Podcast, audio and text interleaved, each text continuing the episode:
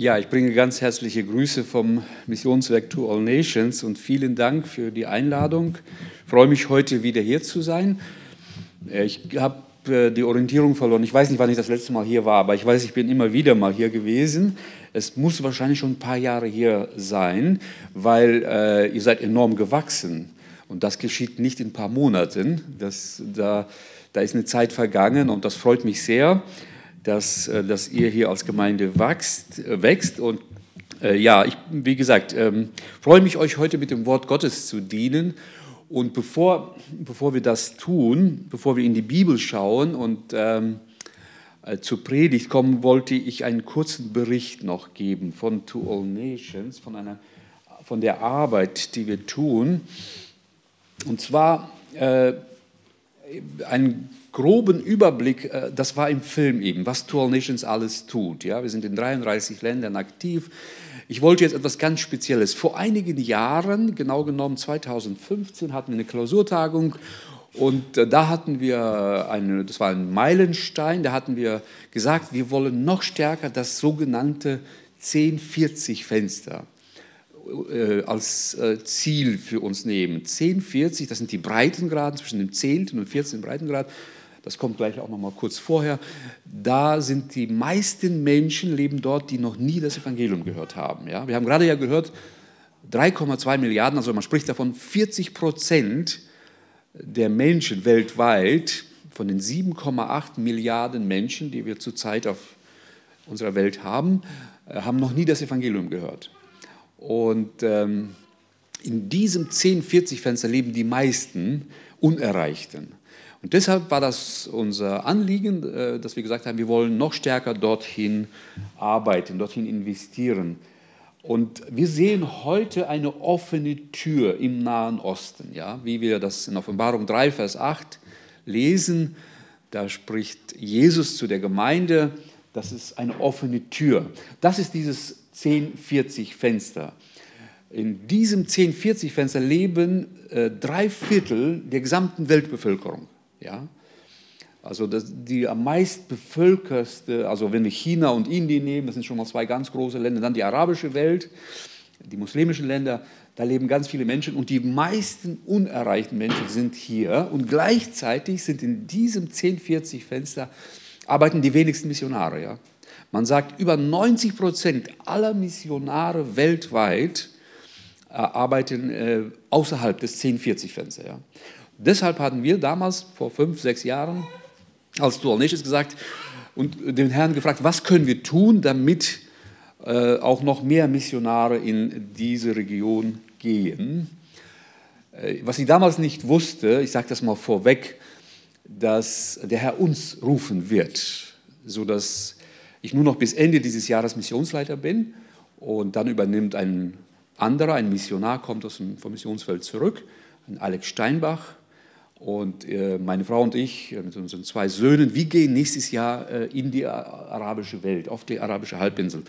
Wir sind mittlerweile schon zum vierten Mal dort gewesen, auf der arabischen Halbinsel und ähm, sind gerade letzte Woche oder vor anderthalb Wochen zurückgekommen und ähm, ja, sind beeindruckt von der offenen Tür, die es dort gibt. Und darüber will ich euch kurz hineinnehmen, einfach mit diesem mit, diesem, mit dieser Bitte dafür zu beten, ja, dass Gott äh, dort die Christen, die wenigen Christen segnet und dass Gott noch viele Menschen beruft, damit äh, dort das Evangelium bekannt wird. Ja. Matthäus 28, Vers 19 lesen wir, so geht nun hin und machet zu Jüngern alle Völker. Also auch in diesem 1040-Fenster, auch in diesem Unerreichten. Das Volk, das in Finsternis wandelt, hat ein großes Licht gesehen. Über den Bewohnern des Landes der Todesschatten ist ein Licht aufgegangen. Das ist das, was das Wort Gottes uns sagt. Wir wollen in der arabischen Welt ein Trainingzelt aufbauen. Dieses Gästehaus haben wir schon seit über zehn Jahren dort. Ich versuche immer genaue Orte und Namen zu vermeiden, weil dort äh, ist es, wie wir wissen, nicht ganz ungefährlich. Aber das ist das Gästehaus, was wir jetzt schon haben. Und in diesem Gästehaus soll die Arbeit weiter ausgeweitet werden. Menschen, Mitarbeiter aus der Region, aus der arabischen Welt sollen dorthin kommen, um dort geschult zu werden, um dort zugerüstet zu werden, damit sie dort vor Ort noch besser äh, die geistliche Arbeit tun können. Missionare aus der arabischen Welt sollen hier Schulung, Ermutigung, Erholung und Zurüstung finden. In, äh, wir waren Anfang des Jahres, meine Frau und ich, wir waren dort für zwei Monate, um einfach vor Ort nochmal zu sein, bevor wir nächstes Jahr dann komplett gehen. Ähm, und wir waren erstaunt über die vielen offenen Türen, die vielen Menschen, die dort zum Glauben kommen. Wir dürfen oft nicht äh, offen darüber berichten, aber Gott ist am Werk. Man sagt in den letzten 30 Jahren, also das ist ungefähr die Zeit, wo ich im Dienst bin, seit den Anfang der 90er Jahren, ja, äh, sind in der islamischen Welt mehr Menschen zum Glauben gekommen als in der ganzen Zeit davor, seitdem es den Islam gibt. Ja, seit 600 noch was. Äh, in diesen, in diesen letzten 30 Jahren sind mehr Menschen aus aus diesen Ländern zum Glauben gekommen als davor. Also Gott ist am Werk. Und diese, oft sind äh, ähm, beispielsweise Iran, wenn wir nehmen. Ja? Iran hatte 1979 ungefähr 500 Gläubige, so sagt man, 500 Gläubige. Heute, spricht, heute geht man davon aus, dass es über eine Million ist. Ja? Also da sehen wir, was für ein Wachstum da ist. Ja? Oft sind sie gläubig geworden durch äh, besondere Erfahrungen, die sie hat. Gott hat in einer besonderen Weise, hat sich ihnen offenbart. Aber was fehlt, dass sie unterwiesen werden, dass sie zusammengerufen werden in Gemeinden, ja, das fehlt. Also es fehlt Schulung, Unterweisung, biblische Lehre. Und das ist das, was wir hier machen wollen in diesem Haus. Junge Christen sollen ein Jüngerschaftstraining angeboten bekommen. Ja? Das ist das, was wir dort äh, machen wollen. Interessierte aus dem Westen dürfen die Atmosphäre einer islamischen Welt kennenlernen wollen aus dem Westen, aus Deutschland und aus anderen Ländern Menschen einladen, damit man vor Ort sieht, was Gott dort tut. Die Frage ist, möchtest du auch unterstützen? Hier sind wir unterwegs äh, in der Wüste.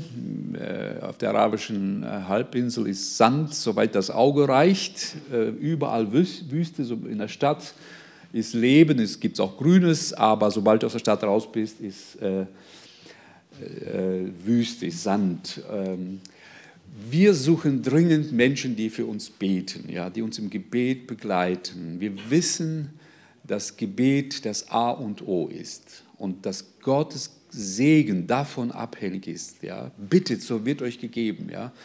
Ich werde in der Predigt noch mehr darauf eingehen und deshalb werden wir nicht müde, von Gemeinde zu Gemeinde zu gehen und einfach die Christen dazu ermutigen. Gott will, dass auch diese Menschen das Evangelium hören. Ja?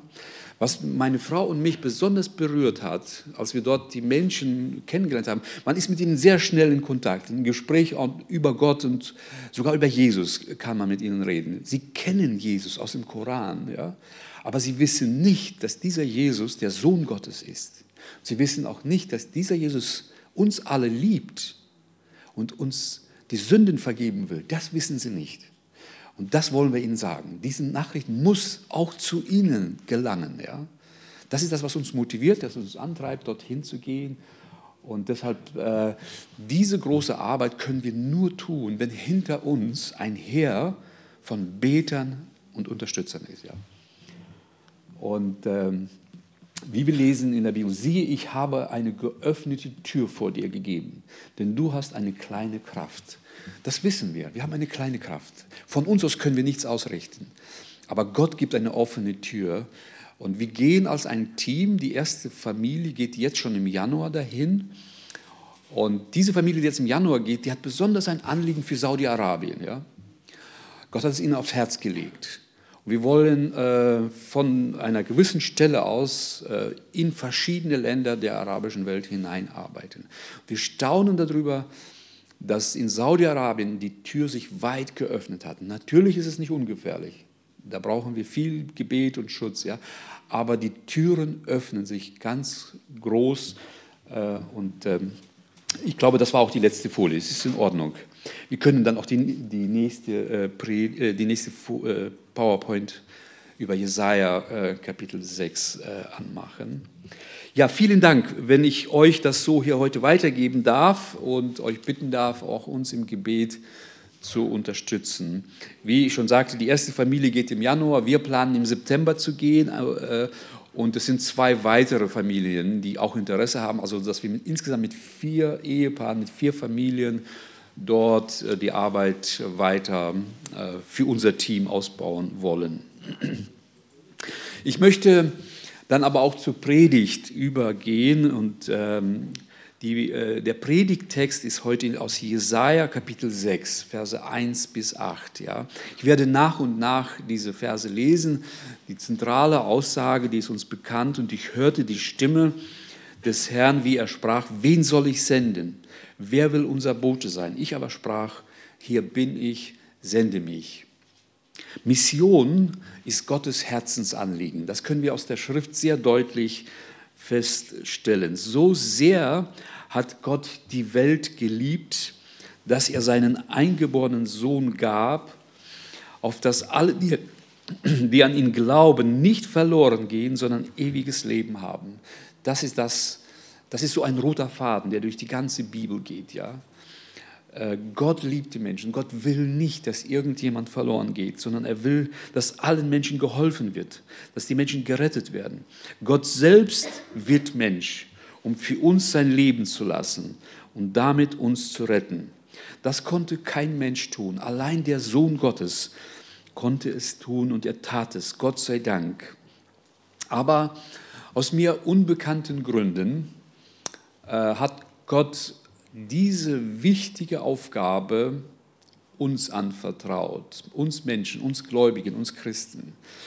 Ich denke immer, er hätte bessere Möglichkeiten gehabt. Er hätte Engel schicken können, ja, die viel gehorsamer sind als wir Menschen. Ja. Er hätte digital, heute sind wir in einem digitalen Zeitalter, ja, er hätte das irgendwie digital machen können abends, wenn es dunkel ist, mit den Sternen im, am Himmel irgendwie was schreiben können. Ja? Er tut es, ich sage mal so, meistens nicht, ja? sondern er hat dich und mich beauftragt und gesandt, seine Boten zu sein. Wen soll ich senden? Wer will unser Bote sein? Und dieser Text in Jesaja 6 sagt uns, auf die Herzenshaltung kommt es an. Gott hält auch heute Ausschau nach Menschen, die bereit sind, sich senden zu lassen. Und äh, er schaut nach Menschen mit der richtigen Herzenshaltung. Das sagt uns dieser Text. Und wir wollen das gleich mal Schritt für Schritt durchgehen. Da ist niemand zu jung oder zu alt. Wenn du heute hier sitzt, denkst vielleicht, ich, äh, mein Leben, ich bin schon in den Jahren äh, äh, und das ist etwas für junge Leute. Nein, da ist niemand zu jung und auch niemand zu alt. Da ist niemand zu gebildet oder zu ungebildet. Niemand zu stark, aber auch niemand zu schwach. Gott sucht auch nicht nach den perfekten, fehlerfreien Menschen, sondern auf das Herz kommt es an. Mission ist Herzenssache. Niemand zwingt uns. Auch uns hat niemand gezwungen. Wir gehen gerne, wir gehen leidenschaftlich gerne. Wenn ich die Liste unserer Missionare sehe, wir haben zurzeit 140, äh, zwischen 140 und 150 Missionare weltweit, wenn ich, mich, wenn ich sie anschaue, dann stelle ich fest, dass die wenigsten Prediger, Pastoren, Gemeindeleiter sind. Aber sie sind alle Zeugen Jesu in der Kraft des Heiligen Geistes. Und darauf kommt es an. Ja. Es kommt nicht darauf an, wie gut ich reden kann, sondern es kommt darauf an, dass der Geist Gottes uns bewegt und dass wir im Auftrag Gottes diesen Dienst tun. Mission ist Teamarbeit. Hinter jedem unserer Missionare stehen Beter und Unterstützer. Und ich möchte damit zeigen, damit diese 140 oder 150 Missionare äh, vollzeitig oder auch einige sind teilzeitig in den Dienst gehen können, braucht es ein Heer von Betern. Ich habe durchgerechnet, hinter diesen 140, grob überschlagen, stehen zwischen 20 und 25.000 Beter und Unterstützer. Ich habe mir die Mühe gemacht, ich habe mal, durchgegangen, wie viele Spender haben wir, haben diese Leute. Äh, dann die Gemeinden, die hinter ihnen stehen, ja, das mal so überschlage. Ein Heer von circa 25.000 Menschen. Ja. Das ist mal grob eine, eine, eine Schätzung oder eine, so ein Überschlag. Wir können diesen Dienst nur machen, weil es ein Heer von Betern und Unterstützern gibt. Die wichtigste Arbeit wird nicht auf der Kanzel und nicht auf der Bühne gemacht, auch nicht auf der Weltbühne der Mission, sondern die wichtigste Arbeit am Dienstag, am Mittwoch, sich jemand einschließt im Kämmerlein und betet. Da werden die geistlichen Siege errungen. Nicht durch diese mutigen Menschen, die gehen, alleine. Alleine auf dem, auf dem Missionsfeld können wir nichts ausrichten. Das Gleiche gilt natürlich auch für Gemeindearbeit. Das, das, Reich Gottes ist nicht nur Mission. Das Reich Gottes ist Gemeinde und Mission. Das ist alles eins. Und deshalb möchte ich heute über die Berufung zum Dienst reden.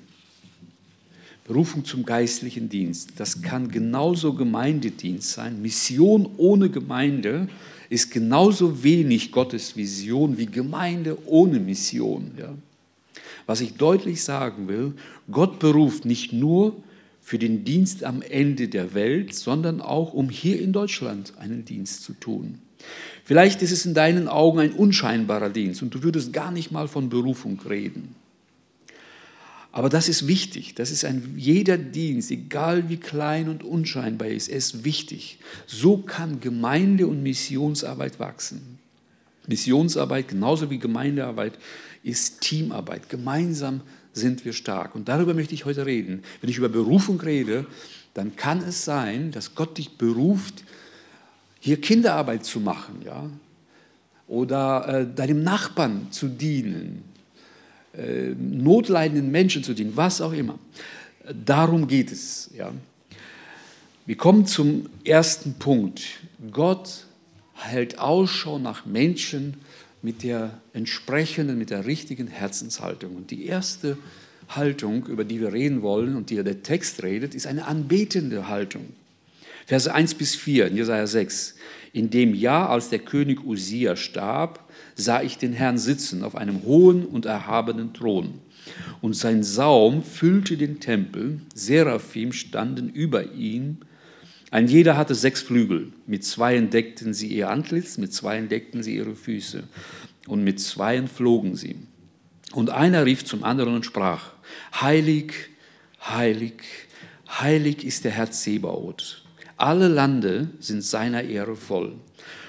Und die Schwellen bebten von der Stimme ihres Rufens und das Haus ward voll Rauch. Wie wir hier in Vers 1 lesen, geschah dieses im Jahr, als der König Usia starb. Das muss im Jahr 739 vor Christus gewesen sein. Danach wurde sein Sohn Jotham König in Juda. In dieser Zeit erlebte Juda in politischer und wirtschaftlicher Hinsicht eine Blütezeit, so können wir nachlesen. Leider erstreckte sich dieser Aufschwung nicht auf das moralische und geistliche Leben des Volkes. Besonders Jerusalem war bekannt für Prachtliebe, für Genusssucht, für Leichtfertigkeit und für heidnische Weltanschauung. Angesichts dieser Schieflage hatte Jesaja den Auftrag zur Buße und zur Umkehr aufzurufen.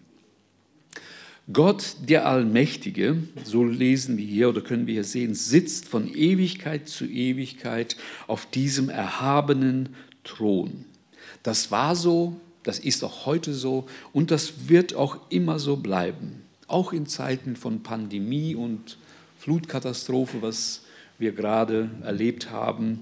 Gott ist auf dem Thron. Gott sitzt auf dem Thron und Gott regiert. Die große Frage ist, wie du ihn siehst. Wie siehst du ihn?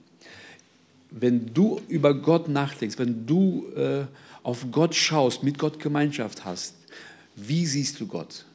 Sitzt, ist der auf dem Thron?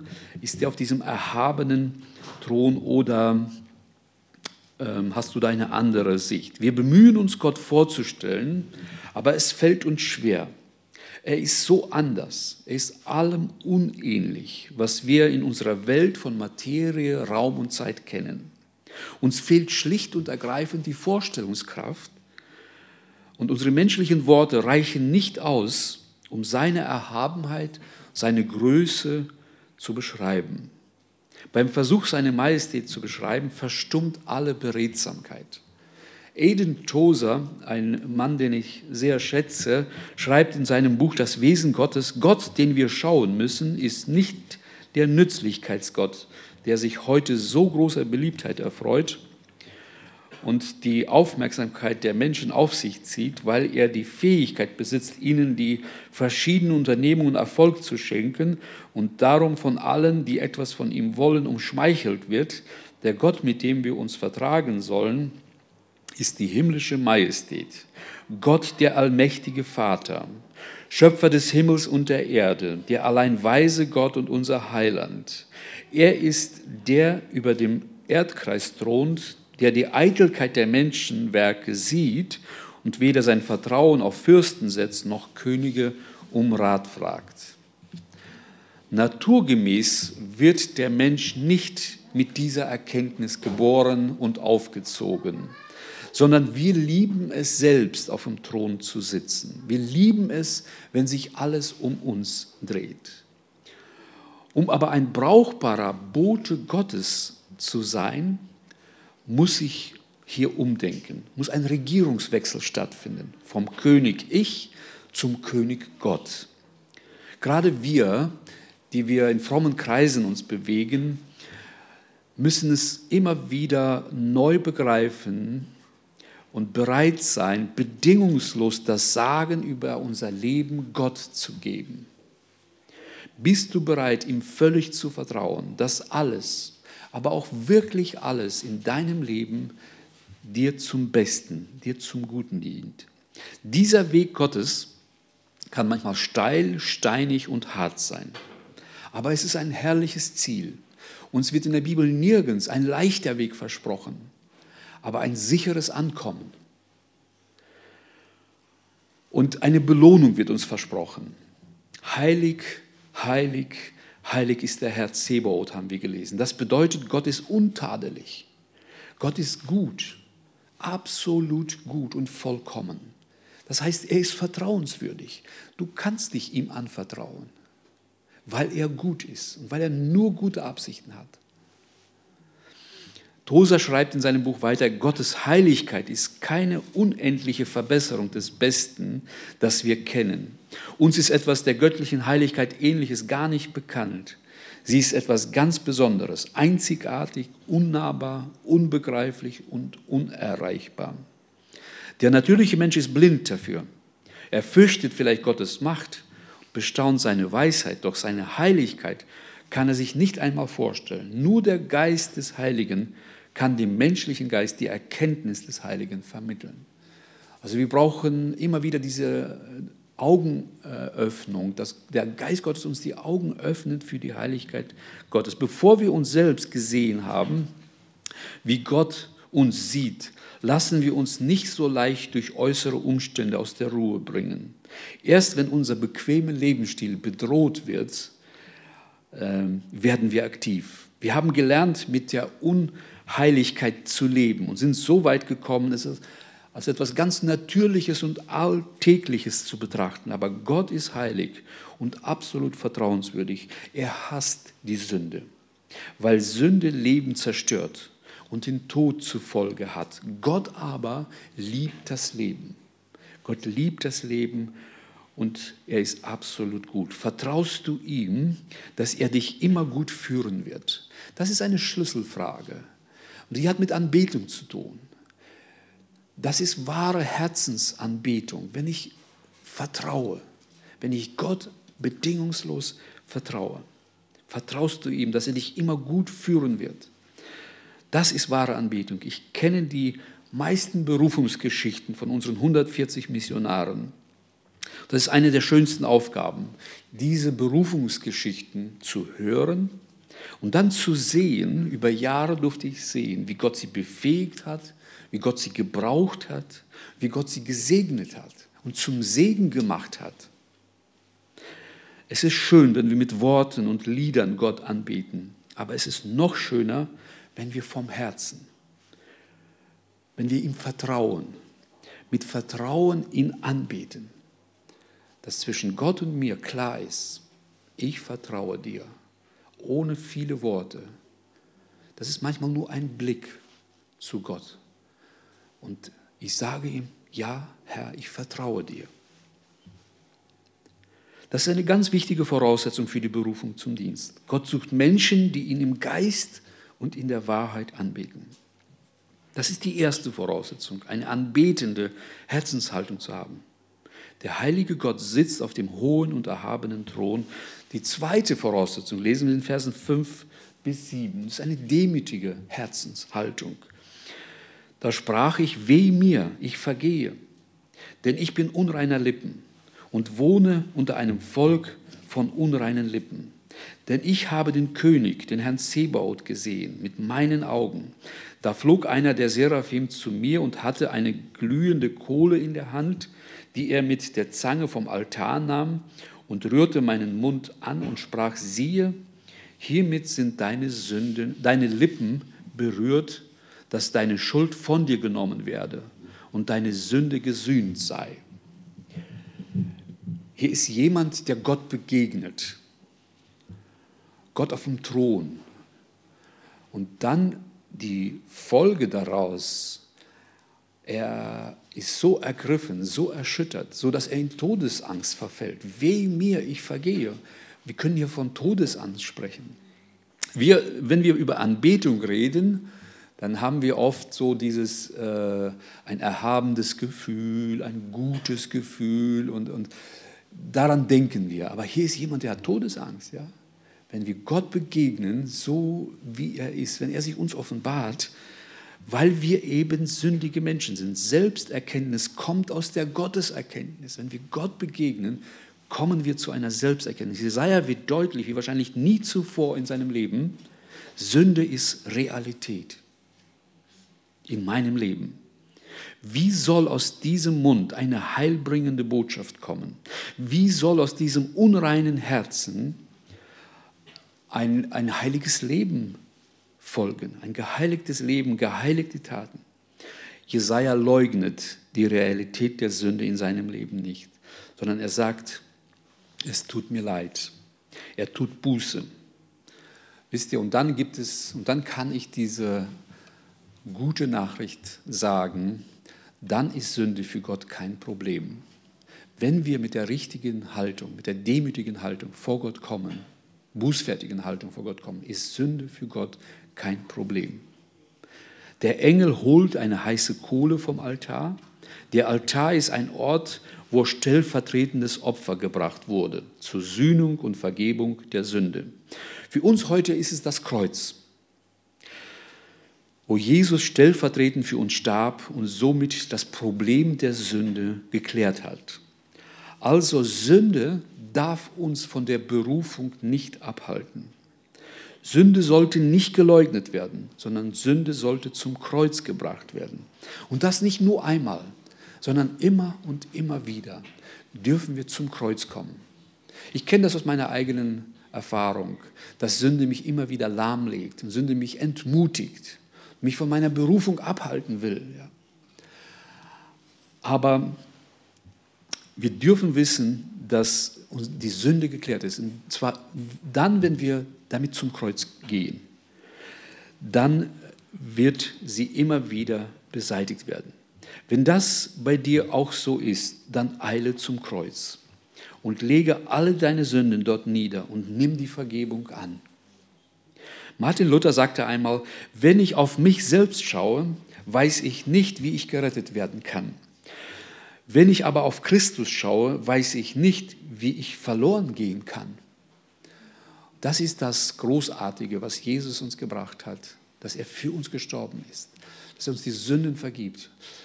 Und er, er, er ruft uns, er will uns gebrauchen, er vergibt uns, er reinigt uns und sendet uns und segnet uns. Während wir Gott als die Majestät anbeten und fortwährend mit einer demütigen, bußfertigen Haltung unser Leben führen, ist es wichtig, Gottes Ruf zu folgen, egal was es sein mag. Ob es ein Dienst an Kindern im Kindergottesdienst, das Leiten der Anbetungszeit in der Gemeinde oder das Putzen der Gemeinderäume oder der Dienst am notleidenden Nachbar oder Spenden oder Beten oder gehen ans Ende der Welt, vielleicht nach Afrika, in die arabische Welt oder wo auch sonst immer, um den Ärmsten der Armen zu dienen. Wichtig ist, dass wir gehorsam sind. Es reicht nicht aus, eine anbetende und demütige Haltung zu haben, wenn wir nicht zur Tat schreiten. Es sind oft Eindrücke, Gefühle und Träume, aber es fehlen die Taten. Und das ist die dritte Herzenshaltung, über die wir reden wollen, die der Text hier spricht. Und das ist eine gehorsame Haltung. Vers 8. Und ich hörte die Stimme des Herrn, wie er sprach, wen soll ich senden? Wer will unser Bote sein? Ich aber sprach, hier bin ich, sende mich. Gott wird niemals dich zu etwas überreden, niemals manipulieren oder gar zwingen. Ein solches Gottesbild ist mit dem Bild eines heiligen Gottes der Bibel nicht zu vereinbaren. Du musst wollen.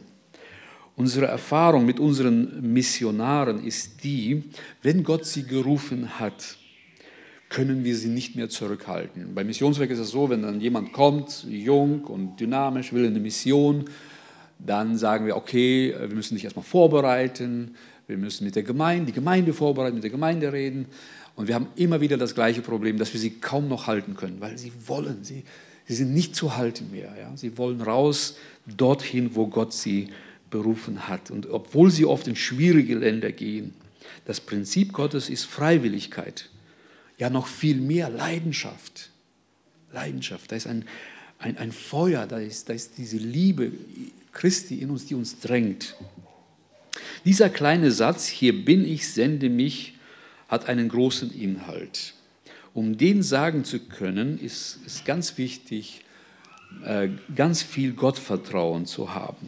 Keine Fragen mehr, keine Bedingungen, kein Zweifel. Jesaja war verheiratet und hatte zwei Söhne, lesen wir an einer anderen Stelle. Aber er wusste, wenn Gott ruft, hat er an alles und an alle gedacht. Er ruft nicht nur mich. Dieses Thema hat uns auch beschäftigt. Er ruft nicht nur mich, als Missionar und meine Frau muss irgendwie jetzt mit und meine Söhne. Übrigens, wir nehmen zwei Söhne mit, die beide das Down-Syndrom haben. Und äh, wir sind, das war unsere Bitte an Gott, äh, dass Gott, äh, wenn Gott etwas macht, dann macht er ganzheitlich, dann denkt er immer an alle. Und wir sind sehr zuversichtlich, äh, dass Gott auch für sie dort eine Aufgabe hat. Und wir sind gerade zurück wir schon vielfach äh, Bestätigung bekommen haben. Aber dieses Mal, ich wusste das gar nicht, hat sie mir jetzt im Nachhinein gesagt. Und jetzt, wo wir da waren, wir waren ungefähr eine Woche da, wir hatten zum ersten Mal unsere Kinder mitgenommen. Wir haben noch zwei, also wir nehmen zwei Jungs mit und zwei weitere Töchter, die zu Hause sind. Denen haben wir es gezeigt, wo wir hingehen wollen, damit sie uns auch unterstützen können und auch loslassen können, ein Stück weit. Die sind noch recht jung, werden zu Hause weiter wohnen. Ähm, und ähm, als wir dort waren, kam eine Frau auf, meine Frau zu, äh, sie auch ein Kind mit Behinderung hat. Ja? Äh, und so ist ein Kontakt entstanden und äh, eine Freundschaft entstanden. Ja? Und sie fragte, ob wir helfen können, weil dort werden Menschen mit Behinderungen lieber versteckt. Man schämt sich für sie. Das passt nicht rein in die Schamkultur, wie es dort ist. Passt das nicht. Sie erzählt uns, ihr Mann schämt sich für, für das vierjährige Kind. Ja. Gestern hatten wir noch eine E-Mail von ihr bekommen, eine sehr rührende E-Mail und wie sehr sie bewegt ist. Und so fragen wir uns, wie Gott uns da auch mit unseren zwei Kindern mit Behinderung dort gebrauchen wird. Wir sind sehr zuversichtlich. Unser ältester Sohn mit Down-Syndrom, der ist 22 und er freut sich. Er will Missionar sein, ja. Und äh, Übrigens, er ist gläubig, er ist getauft bei uns in der Gemeinde.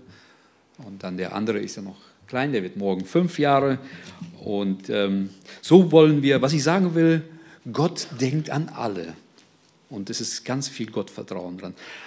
Eine andere Sache, auf die ich noch zu sprechen kommen will, was dieser kleine Satz, hier bin ich, sende mich, bedeutet, ist, wenn ich das sage, dann sage ich, mach aus mir etwas, was du gebrauchen kannst. Von Natur aus, von unseren eigenen Fähigkeiten sind wir nicht geeignet, wir sind auch nicht fähig, etwas zu machen.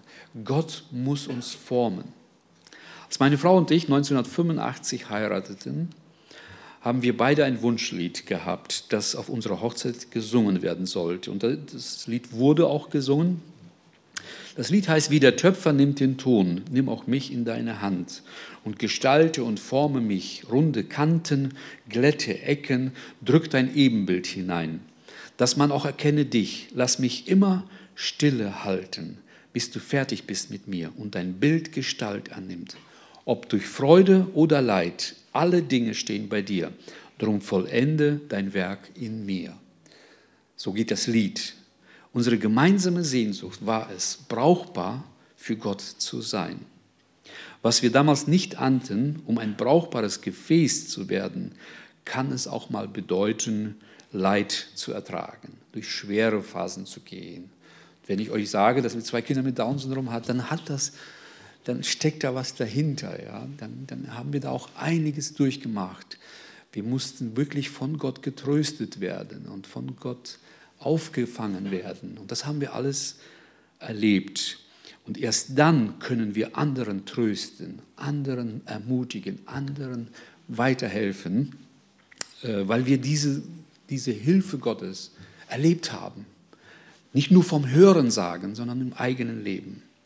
In 1. Petrus 1, Verse 6 und 7 heißt es, dann werdet ihr euch freuen, die ihr jetzt eine kleine Zeit, wenn es sein soll, traurig seid, in mancherlei Anfechtungen, auf dass euer Glaube bewährt und viel kostbarer befunden werde als vergängliches Gold, das durchs Feuer geläutert wird, zu Lob, Preis und Ehre, wenn offenbart wird Jesus Christus. Petrus hat hier ein Bild von einem Goldschmied. Dieser Goldschmied hat Gold, er erhitzt dieses Gold und dann, wenn das Gold äh, schmilzt und erhitzt wird, äh, gehen die unreinen Metalle an die Oberfläche. Er nimmt eine Kelle und schöpft diese unreinen Metalle ab. Und das, diesen Prozess, er, er kühlt das wieder ab und erhitzt es wieder. Und er macht wie, äh, viele Male macht er diesen Prozess abkühlen, erhitzen, abschöpfen. Und man sagt so lange, bis er der Goldschmied an die Oberfläche schaut und sein Spiegelbild erkennen kann, dann ist es ein reines Gold. Und so ähm, geht Gott auch mit uns um. Ja? Er, er reinigt uns. Und zu dieser, das geht offensichtlich oft nicht anders, auch als durch Anfechtungen, durch schwere Zeiten, durch Leid. Ja? Und äh, man kann äh, sagen, rein ist das erst dann, wenn der Goldschmied sein Gesicht drinne erkennen kann, wie ich schon sagte. Ja? Und ich finde, das ist ein schönes Bild, ja, dass Jesus in uns ähm, zu erkennen ist. Und ähm, meine Frage an euch ist heute, äh, dieser, dieser Ruf Gottes ist auch heute da. Wen soll ich senden? Wer äh, will unser Bote sein? So wie Jesaja hier bin ich, sende mich, bedeutet auch, ich bin bereit, in der Schule Gottes zu lernen oder besser gesagt, in der Schmiede Gottes durchs Feuer zu gehen. Ja. Das ist in diesem kleinen Satz drin. Ja. Dafür ist Vertrauen notwendig. Ja. Deswegen, deshalb sprachen wir über das Vertrauen, ja. dass ich weiß, Gott ist vollkommen gut. Ja. Und dafür ist Demut notwendig. Ja. Und dafür ist ein gehorsames Herz notwendig. Ich hoffe, komme zum Schluss. Ich hoffe, dass Gott dir heute in einer besonderen Weise begegnet ist. Und du hast ihn als den heiligen Gott auf dem hohen und erhabenen Thron wahrgenommen. Auch wenn du vielleicht noch keine persönliche Beziehung zu Gott hast, so möchte ich dich heute im Namen Jesu einladen. Heute darfst du zu ihm kommen, so wie Jesaja, weh mir, ich vergehe. Heute darfst du Buße tun, vielleicht das erste Mal in dieser Weise äh, darfst du zu ihm kommen und Buße tun. Gott wartet darauf. Er lädt ein. Und er will vergeben. Er will dich segnen. Er will dich senden. Ja, du denkst vielleicht, das ist noch so weit weg, aber Gott hat einen Plan. Gott will dich senden. Er will dich zum Segen machen. Wenn du noch kein Kind Gottes bist, dann ist heute die Einladung. Du darfst heute zu Jesus kommen, darfst Vergebung deiner Schuld bekommen, darfst vertrauensvoll dich an ihn wenden. Wenn du aber ein Kind Gottes bist und äh, vielleicht schon lange ein, äh, ein Kind Gottes bist, so möchte ich dich heute neu ermutigen, darüber nachzudenken. Was deine Berufung ist, wozu Gott dich gebrauchen will oder wo dein Platz ist in seinem Reich. Und ähm, red mit dem Herrn darüber. Red vielleicht mit jemandem, dem du vertraust in der Gemeinde, mit den Ältesten. Gott will dir den nächsten Schritt zeigen. Hörst du heute die Stimme des Herrn, wie er spricht? Wen soll ich senden? Wer will unser Bote sein? Ich aber sprach, hier bin ich, sende mich. Gott hält Ausschau nach Menschen mit einem anbetenden, mit einem demütigen und mit einem gehorsamen Herzen. Es ist ein Riesenprivileg, diesem erhabenen, allmächtigen und heiligen Gott zu dienen. Ich möchte dich ermutigen, seinem Ruf zu folgen und rede mit dem Herrn darüber und geh den nächsten Schritt. Amen.